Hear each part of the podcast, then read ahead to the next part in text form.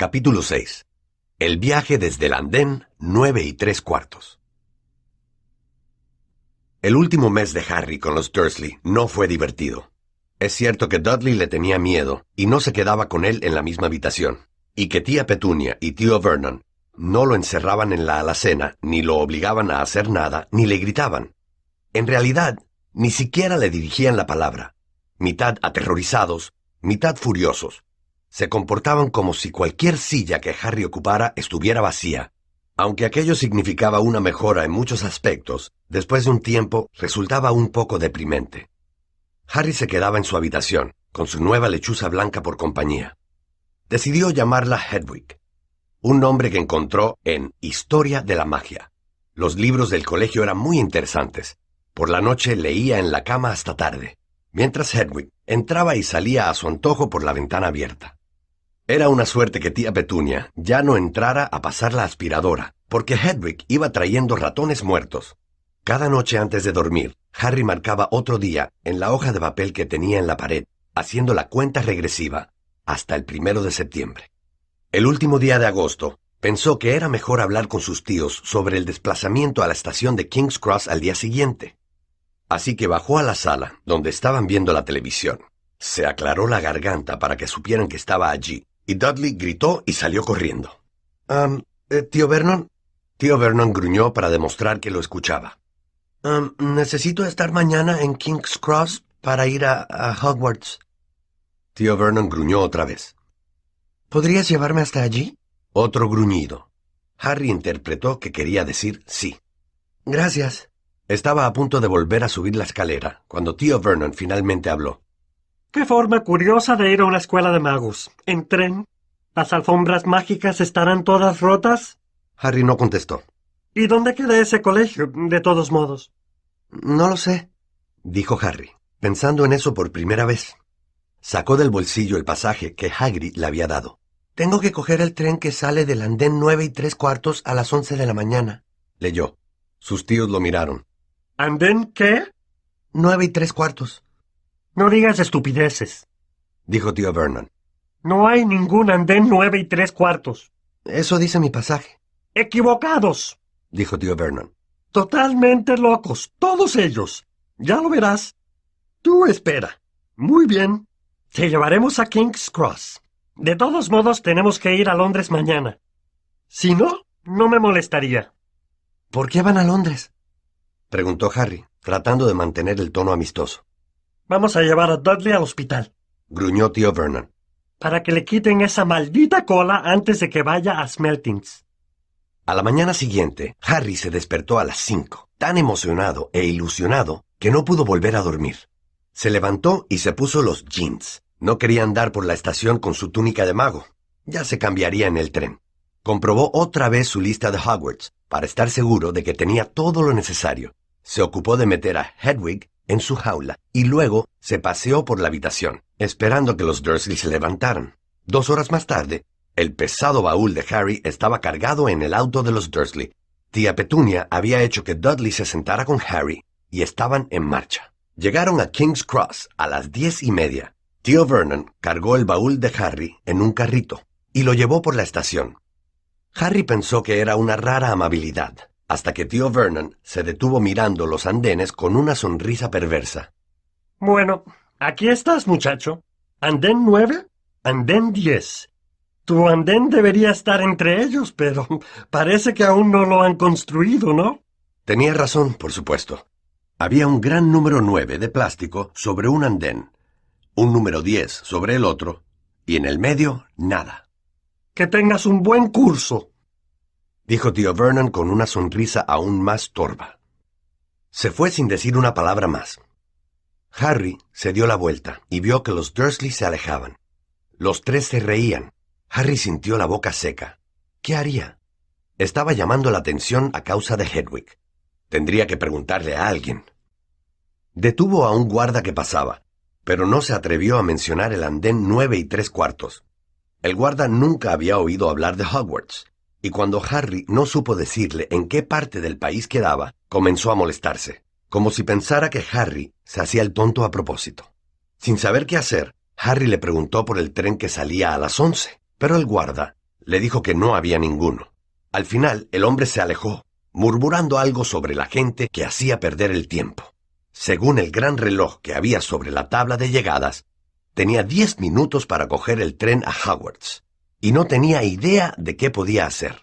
Estaba en medio de la estación, con un baúl que casi no podía transportar, un bolsillo lleno de monedas de mago y una jaula con una gran lechuza. Hagrid debió olvidar decirle algo que debía hacer, como dar un golpe al tercer ladrillo de la izquierda para entrar en el callejón Diagon.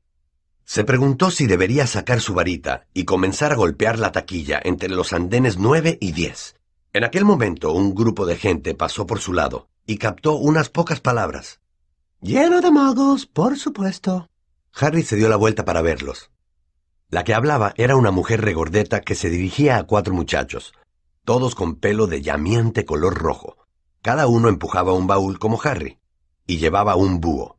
Con el corazón palpitante, Harry empujó el carrito detrás de ellos. Se detuvieron y los imitó, parándose lo bastante cerca para escuchar lo que decían. ¿Y ahora? ¿Cuál es el número del andén? dijo la madre. Nueve y tres cuartos, dijo la voz aguda de una niña, también pelirroja, que iba de la mano de la mujer. Mamá, no puedo ir. No tienes edad suficiente, Ginny. Ahora, estate quieta. Muy bien. Percy, Tú primero. El que parecía el mayor de los chicos se dirigió hacia los andenes nueve y diez. Harry observaba, procurando no parpadear para no perderse nada.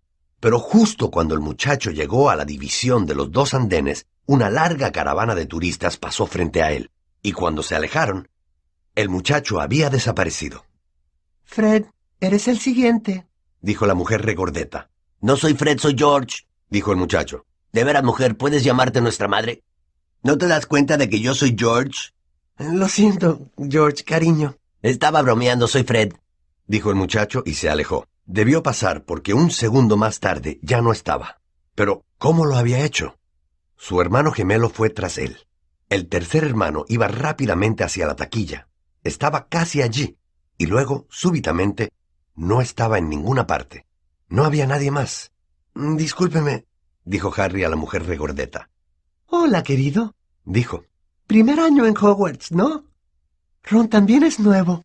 Señaló al último y menor de sus hijos varones. Era alto, flacucho y pecoso, con manos y pies grandes y una larga nariz. Sí, dijo Harry. Lo que pasa es que... es que no sé cómo. ¿Cómo entrar en el andén? preguntó bondadosamente, y Harry asintió con la cabeza. No te preocupes, dijo. Lo único que tienes que hacer es andar recto hacia la barrera que está entre los dos andenes. No te detengas y no tengas miedo de chocar. Eso es muy importante. Lo mejor es ir deprisa si estás nervioso. Ve ahora. Ve antes que Ron. Mm, de acuerdo, dijo Harry. Empujó su carrito y se dirigió hacia la barrera. Parecía muy sólida. Comenzó a andar.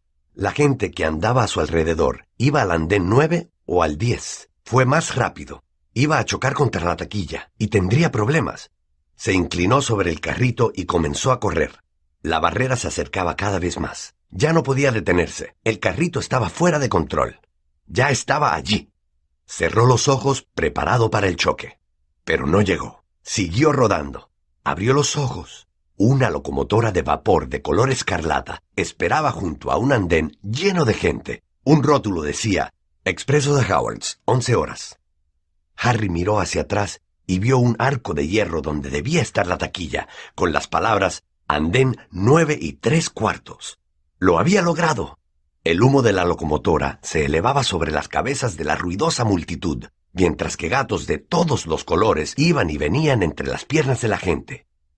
Los búhos se llamaban unos a otros con un malhumorado ulular, por encima del ruido de las charlas y el movimiento de los pesados baúles. Los primeros vagones ya estaban repletos de estudiantes, algunos asomados por las ventanillas para hablar con sus familiares, otros discutiendo sobre los asientos que iban a ocupar.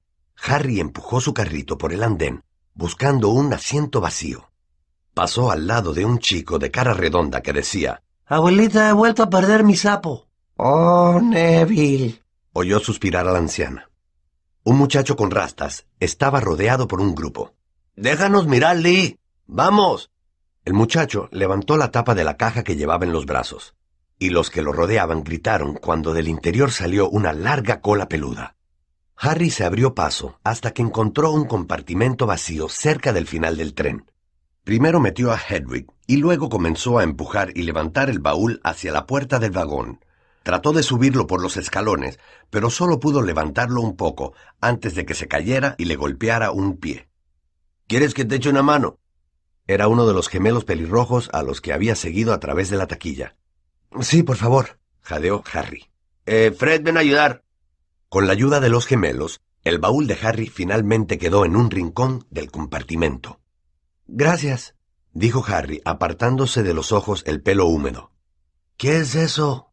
dijo de pronto uno de los gemelos, señalando la brillante cicatriz de Harry. Vaya, dijo el otro gemelo. Tú eres... Es él, dijo el primero. Eres tú, ¿no? se dirigió a Harry. ¿Quién? preguntó Harry. Harry Potter. Respondieron a coro. Oh, él, dijo Harry. Quiero decir sí, soy yo. Los dos muchachos lo miraron boquiabiertos, y Harry sintió que se ruborizaba.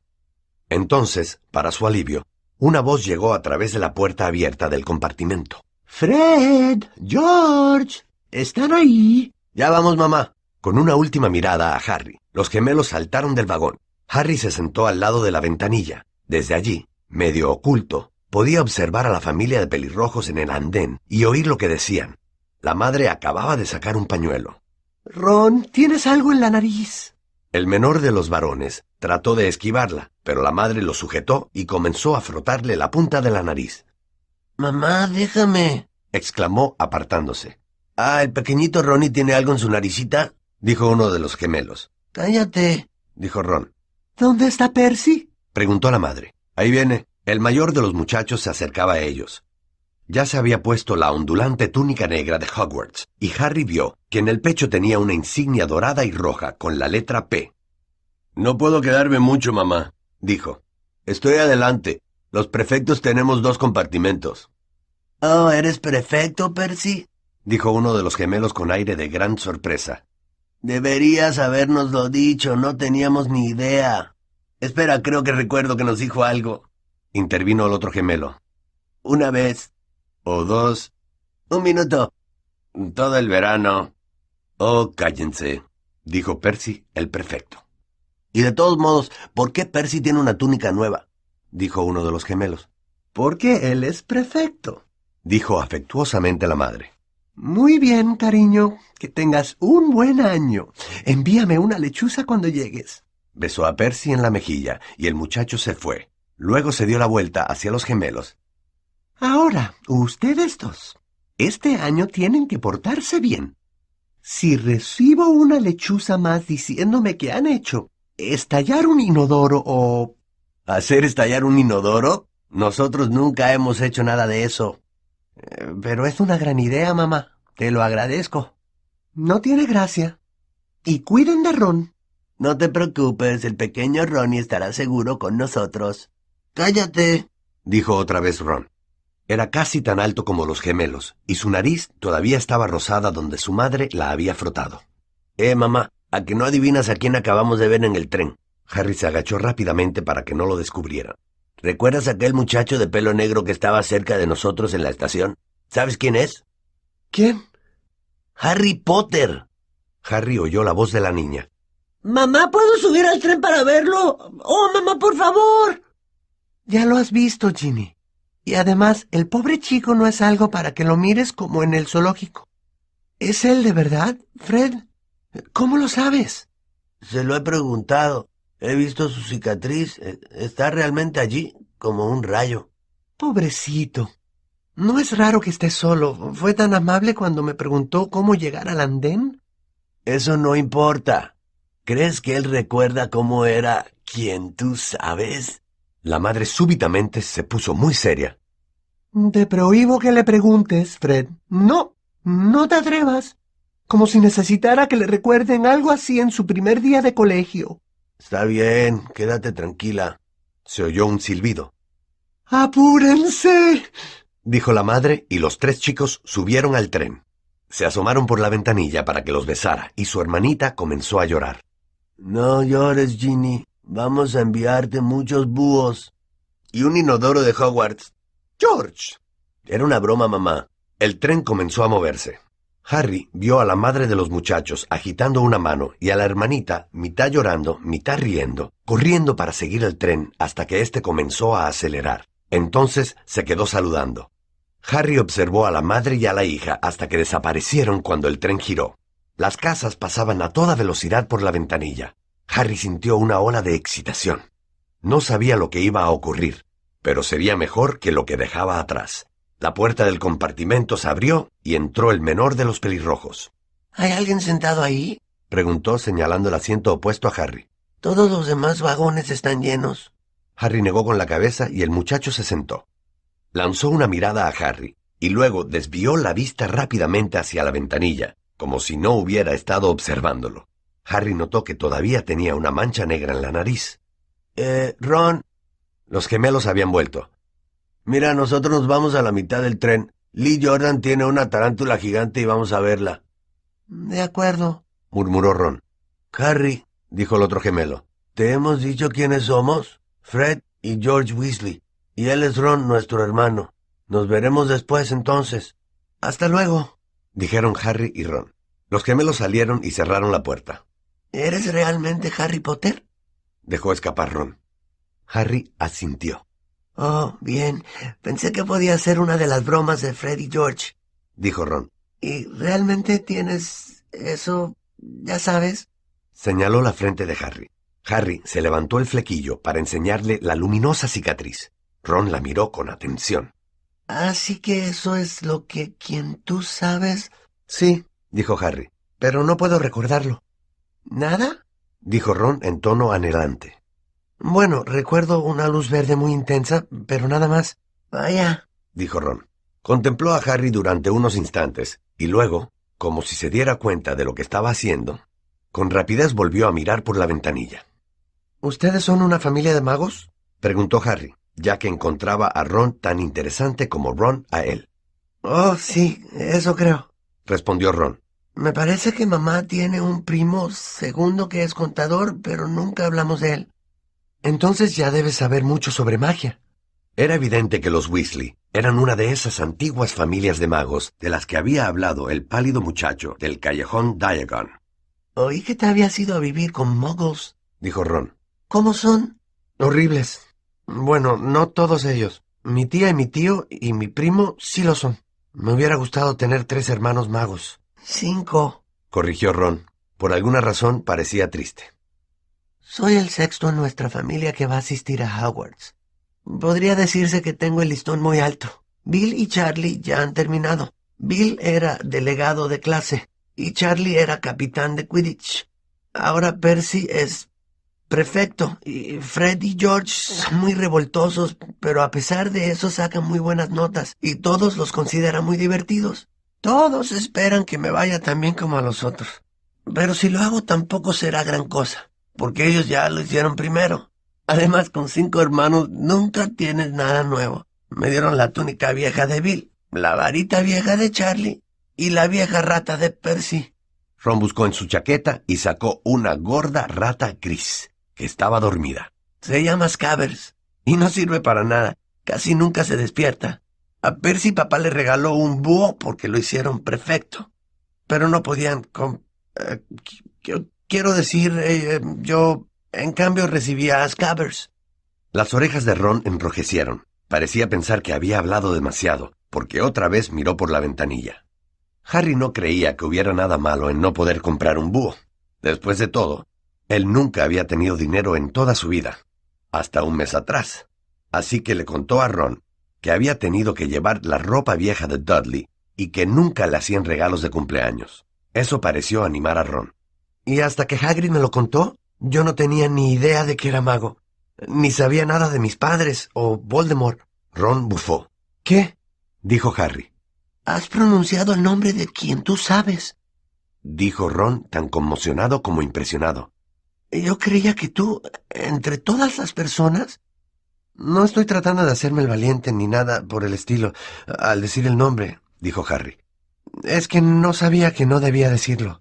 ¿Ves lo que te decía? Tengo muchísimas cosas que aprender. Seguro... añadió diciendo por primera vez en voz alta algo que últimamente lo preocupaba mucho. Mm, seguro que será el peor de la clase. No será así. Hay mucha gente que viene de familias muggles y aprende muy deprisa.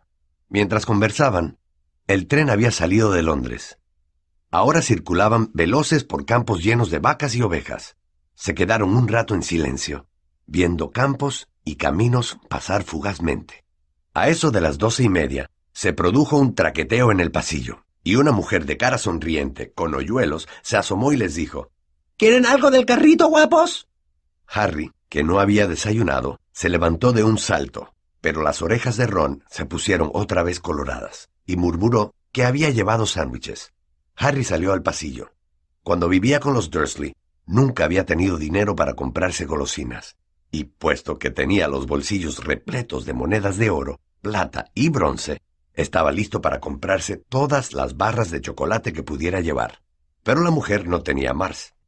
En cambio, tenía gomitas Bertie Bott, de todos los sabores, chicles, ranas de chocolate, empanada de calabaza, pasteles en forma de caldero, varitas de regaliz y otras muchas cosas extrañas que Harry no había visto en su vida. Como no deseaba perderse nada, compró un poco de todo y pagó a la mujer once sickles de plata y siete canots de bronce. Ron miraba asombrado mientras Harry depositaba sus compras sobre un asiento vacío. Tenías hambre, ¿verdad? Muchísima, dijo Harry, dando un mordisco a una empanada de calabaza. Ron había sacado un arrugado paquete y lo desenvolvió. Contenía cuatro sándwiches. Separó uno y dijo, Mi madre siempre olvida que no me gusta la carne en conserva. Te lo cambio por uno de estos, dijo Harry alcanzándole un pastel. Sírvete. No te va a gustar, está seco, dijo Ron. No tiene mucho tiempo, añadió rápidamente. Ya sabes, con nosotros cinco. Vamos, sírvete un pastel, dijo Harry, que nunca había tenido nada que compartir, o en realidad nadie con quien compartir nada. Era una agradable sensación estar sentado allí con Ron, comiendo pasteles y dulces. Los sándwiches habían quedado olvidados. ¿Qué son estos? preguntó Harry a Ron, cogiendo un envase de ranas de chocolate. No son ranas de verdad, ¿no? Comenzaba a sentir que nada podía sorprenderlo. No, dijo Ron. Pero mira qué lámina tiene. A mí me falta gripa. ¿Qué? Oh, oh, por supuesto, no debes de saber. Las ranas de chocolate llevan láminas, ya sabes, para coleccionar de brujas y magos famosos. Yo tengo como quinientas, pero no consigo ni a Gripa ni a Ptolomeo. Harry desenvolvió su rana de chocolate y sacó la lámina. En ella estaba impreso el rostro de un hombre. Llevaba gafas de media luna, tenía la nariz larga y encorvada, cabello plateado suelto, barba y bigote. Debajo de la foto estaba el nombre. Albus Dumbledore. Así que este es Dumbledore, exclamó Harry. No me digas que nunca has oído hablar de Dumbledore, dijo Ron. ¿Puedo servirme una rana? Tal vez encuentre a Agripa. Gracias. Harry dio la vuelta a la tarjeta y leyó. Albus Dumbledore, actualmente director de Hogwarts, considerado por casi todo el mundo como el más grande mago de nuestro tiempo. Dumbledore es particularmente famoso por derrotar al mago tenebroso Grindelwald en 1945, por el descubrimiento de las doce aplicaciones de la sangre de dragón y por su trabajo en alquimia con su compañero Nicolas Flamel. El profesor Dumbledore es aficionado a la música de cámara y a los bolos. Harry dio la vuelta otra vez a la lámina y vio para su asombro que el rostro de Dumbledore había desaparecido. ¿Ya no está? Bueno, no iba a estar ahí todo el día, dijo Ron. Ya volverá. Vaya, me ha salido otra vez Morgana. Ya la tengo repetida seis veces. ¿No la quieres? Puedes empezar a coleccionarlas. Los ojos de Ron se perdieron en las ranas de chocolate que esperaban ser desenvueltas. Sírvete, dijo Harry. Pero, oye, en el mundo de los muggles la gente se queda en las fotos. ¿Eso hacen? ¿Cómo? ¿No se mueven? Ron estaba atónito. ¡Qué raro! Harry miró asombrado mientras Dumbledore regresaba a la lámina y le dedicaba una sonrisita. Ron estaba más interesado en comer las ranas de chocolate que en buscar magos y brujas famosos, pero Harry no podía apartar la vista de ellos. Muy pronto tuvo no solo a Dumbledore y Morgana, sino también a Hengist of Woodcroft, a Alberic Grunion Cersei, Paracelso y Merlín, hasta que finalmente apartó la vista de la druida Cliodna, que se rascaba la nariz para abrir una bolsa de gomitas de todos los sabores. Debes tener cuidado con esas, lo previno Ron.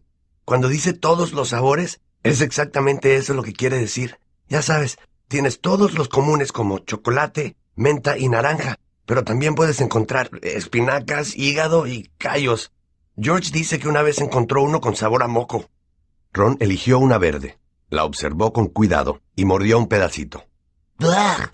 ¿Ves? Coles. Pasaron un buen rato comiendo las gomitas de todos los sabores. Harry encontró tostadas, coco, habichuelas cocidas, fresa, curry, hierbas, café y sardinas. Y fue lo bastante valiente para morder la punta de uno gris, que Ron no quiso tocar y resultó ser pimienta. En aquel momento, el paisaje que se veía por la ventanilla se hacía más agreste. Habían desaparecido los campos cultivados, y aparecían bosques, ríos serpenteantes y colinas de color verde oscuro. Se oyó un golpe en la puerta del compartimento, y entró el muchacho de cara redonda que Harry había visto al pasar por el andén nueve y tres cuartos. Parecía muy afligido. Perdón, dijo. ¿Por casualidad no habrán visto un sapo? Cuando los dos negaron con la cabeza, gimió. Lo he perdido. Se me escapa todo el tiempo. Ya aparecerá, dijo Harry.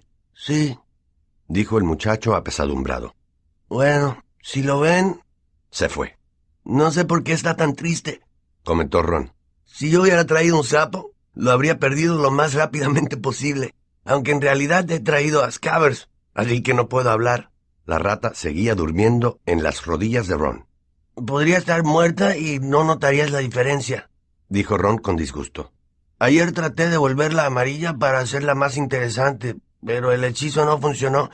Voy a enseñártelo, mira. Revolvió en su baúl y sacó una varita muy gastada. En algunas partes estaba astillada, y en la punta brillaba algo blanco. Los pelos de unicornio casi se salen. De todos modos.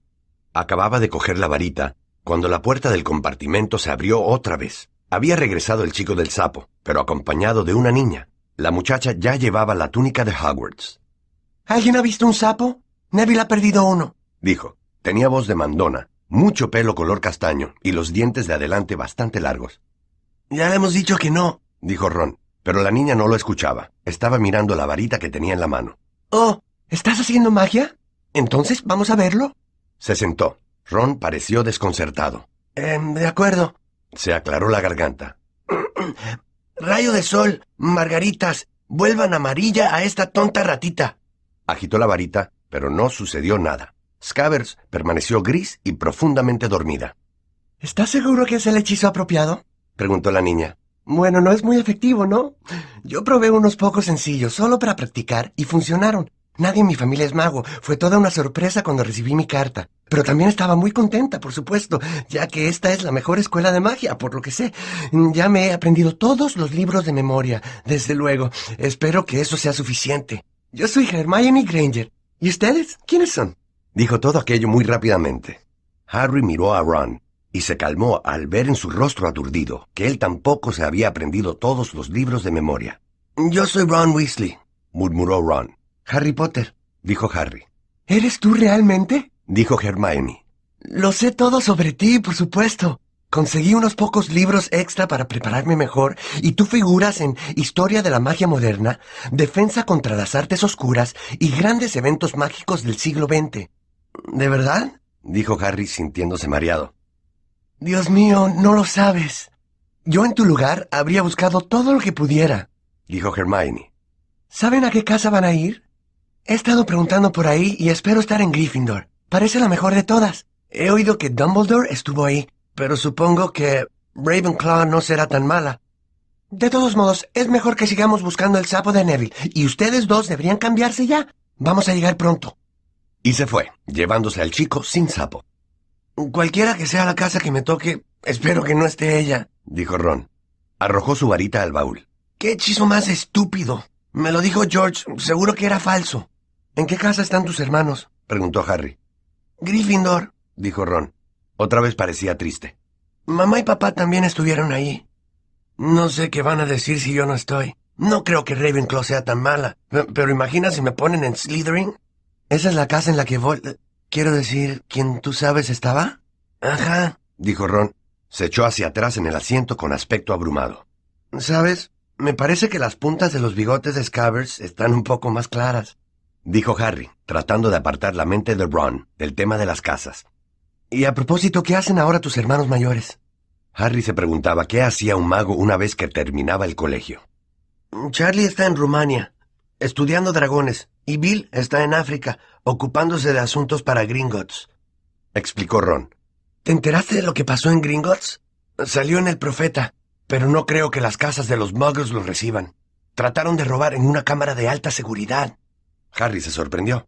¿De verdad? ¿Y qué les ha sucedido? Nada, por eso son noticias tan importantes. No los han atrapado. Mi padre dice que tiene que haber un poderoso mago tenebroso para entrar en Gringotts. Pero lo que es raro es que parece que no se llevaron nada. Por supuesto, todos se asustan cuando sucede algo así, ante la posibilidad de que quien tú sabes esté detrás de ello. Harry repasó mentalmente las noticias. Había empezado a sentir una punzada de miedo cada vez que mencionaban a quien tú sabes. Suponía que aquello formaba parte de entrar en el mundo mágico, pero era mucho más agradable poder decir Voldemort, sin preocuparse. ¿Cuál es tu equipo de Quidditch? preguntó Ron. Eh, no conozco ninguno, confesó Harry. ¿Cómo? Ron parecía atónito. Oh, ya verás, es el mejor juego del mundo. Y se dedicó a explicarle todo sobre las cuatro pelotas y las posiciones de los siete jugadores, describiendo famosas jugadas que había visto con sus hermanos y la escoba que le gustaría comprar si tuviera dinero. Estaba explicándole los mejores puntos del juego, cuando otra vez se abrió la puerta del compartimento. Pero esta vez no era Neville, el chico sin sapo, ni Hermione Granger. Entraron tres muchachos, y Harry reconoció de inmediato al del medio. Era el chico pálido de la tienda de túnicas de Madame Malkin. Miraba a Harry con mucho más interés del que había mostrado en el callejón Diagon. ¿Es verdad? preguntó. Por todo el tren están diciendo que Harry Potter está en este compartimento. Así que eres tú, ¿no? Mm, sí, respondió Harry. Observó a los otros muchachos. Ambos eran corpulentos y parecían muy vulgares, situados a ambos lados del chico pálido, parecían guardaespaldas. Oh, este es Crab y este es Goyle, dijo el muchacho pálido con despreocupación al darse cuenta de que Harry los miraba. Y mi nombre es Malfoy, Draco Malfoy. Ron dejó escapar una débil tos, que podía estar ocultando una risita.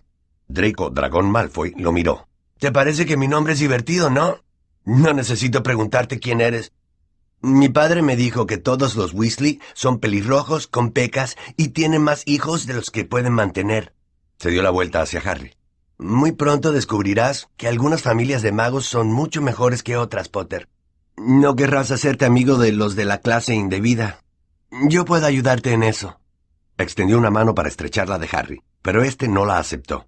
Creo que puedo darme cuenta solo de cuáles son los indebidos. Gracias, dijo con frialdad. Draco Malfoy no se ruborizó, pero un tono rosado apareció en sus pálidas mejillas. Yo tendría cuidado si fuera tú, Potter, dijo con calma. A menos que seas un poco más amable, vas a ir por el mismo camino que tus padres. Ellos tampoco sabían lo que era bueno para ellos. Tú sigue con gentuza como los Weasley y ese Hagrid y terminarás como ellos. Harry y Ron se levantaron al mismo tiempo. El rostro de Ron estaba tan rojo como su pelo. ¿Repite eso? dijo. Oh, vas a pelear con nosotros, ¿eh? se burló Malfoy. Si no se van ahora mismo, dijo Harry con más valor del que sentía, porque Crab y Goyle eran mucho más fuertes que él y Ron. Pero nosotros no tenemos ganas de irnos. ¿No es cierto, muchachos? Nos hemos comido todo lo que llevábamos y ustedes parece que todavía tienen algo. Goyle se inclinó para coger una rana de chocolate del lado de Ron. El pelirrojo saltó hacia él, pero antes de que pudiera tocar a Goyle, el muchacho dejó escapar un aullido terrible. Scabbers, la rata, colgaba del dedo de Goyle, con los agudos dientes clavados profundamente en sus nudillos. Crab y Malfoy retrocedieron mientras Goyle agitaba la mano para desprenderse de la rata, gritando de dolor hasta que finalmente Scabbers salió volando, chocó contra la ventanilla y los tres muchachos desaparecieron.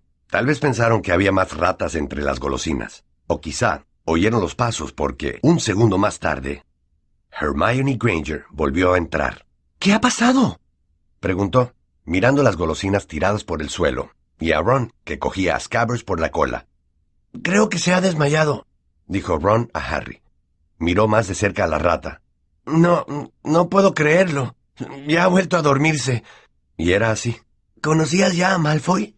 Harry le explicó el encuentro en el callejón Diagon. He oído hablar sobre su familia, dijo Ron en tono lúgubre. Son algunos de los primeros que volvieron a nuestro lado después de que quien tú sabes desapareciera. Dijeron que los habían hechizado. Mi padre no se lo cree. Dice que el padre de Malfoy no necesita una excusa para pasarse al lado tenebroso. Se dio la vuelta hacia Hermione. ¿Podemos ayudarte en algo? Mejor que se apresuren y se cambien de ropa. Acabo de ir a la locomotora. Le he preguntado al conductor y me ha dicho que ya casi estamos llegando. No se estarían peleando, ¿verdad? Van a meterse en líos antes de que lleguemos. Scabbers ha estado peleándose, no nosotros, dijo Ron, mirándola con rostro severo. ¿Te importaría salir para que nos cambiemos? Muy bien. He venido porque afuera están haciendo niñerías y corriendo por los pasillos, dijo Hermione en tono despectivo. A propósito, ¿te has dado cuenta de que tienes sucia la nariz? Ron le lanzó una mirada de furia mientras ella salía. Harry miró por la ventanilla. Estaba oscureciendo. Podía ver montañas y bosques, bajo un cielo de un profundo color púrpura. El tren parecía aminorar la marcha. Él y Ron se quitaron las camisas y se pusieron las largas túnicas negras. La de Ron era un poco corta para él, y se le podían ver los pantalones de gimnasia. Una voz retumbó en el tren. Llegaremos a Hogwarts dentro de cinco minutos. Por favor, dejen su equipaje en el tren. Se lo llevarán aparte al colegio. El estómago de Harry se retorcía de nervios, y Ron podía verlo. Estaba pálido debajo de sus pecas. Se llenaron los bolsillos con lo que quedaba de las golosinas y se reunieron con el resto del grupo, que abarrotaba los pasillos. El tren aminoró la marcha hasta que finalmente se detuvo. Todos se empujaban para salir al pequeño y oscuro andén. Harry se estremeció bajo el frío aire de la noche. Entonces apareció una lámpara moviéndose sobre las cabezas de los alumnos y Harry oyó una voz conocida. Primer año. Los de primer año, por aquí. ¿Todo bien por ahí, Harry? La gran cara peluda de Hagrid rebosaba alegría sobre el mar de cabezas. Vengan, síganme. ¿Hay más de primer año? Miren bien dónde pisan. Los de primer año, síganme. Resbalando y a tientas, siguieron a Hagrid, por lo que parecía un empinado y estrecho sendero. Estaba tan oscuro que Harry pensó que debía haber árboles muy tupidos a ambos lados. Nadie hablaba mucho. Neville, el chico que había perdido su sapo, lloriqueaba de vez en cuando. En un segundo tendrán la primera visión de Hogwarts, anunció Hagrid por encima del hombro. Justo al doblar esta curva. Se oyó un fuerte ¡Oh! El sendero estrecho se abría súbitamente al borde de un gran lago negro. Encaramado en la cima de una alta montaña, al otro lado, con sus ventanas brillando bajo el cielo estrellado, había un impresionante castillo con muchas torres y torreones. No más de cuatro por bote, gritó Hagrid, señalando una flota de botecitos alineados en el agua al lado de la orilla. Harry y Ron subieron a uno, seguidos por Neville y Hermione. ¿Han subido todos? continuó Hagrid, que tenía un bote para él solo. Vamos, adelante. Y la pequeña flota de botes se movió al mismo tiempo, deslizándose por el lago, que era tan liso como el cristal. Todos estaban en silencio, contemplando el gran castillo que se elevaba sobre sus cabezas mientras se acercaban cada vez más al risco donde se erigía. Bajen las cabezas, exclamó Hagrid, mientras los primeros botes alcanzaban el risco. Todos agacharon la cabeza, y los botecitos los llevaron a través de una cortina de hiedra, que escondía una ancha abertura en la parte delantera del risco. Fueron por un túnel oscuro que parecía conducirlos justo por debajo del castillo, hasta que llegaron a una especie de muelle subterráneo, donde treparon entre las rocas y los guijarros. Eh, eh, tú, el de allí. ¿Este es tu sapo? Dijo Hagrid, que miraba los botes a medida que la gente bajaba de ellos. ¡Trevor! gritó Neville muy contento, extendiendo las manos. Luego subieron por un pasadizo en la roca, detrás de la lámpara de Hagrid, saliendo finalmente a un césped suave y húmedo a la sombra del castillo. Subieron por unos escalones de piedra y se reunieron ante la gran puerta de roble. ¿Están todos aquí? ¿Tú? ¿Todavía tienes tu sapo? Hagrid levantó un gigantesco puño y llamó tres veces a la puerta del castillo.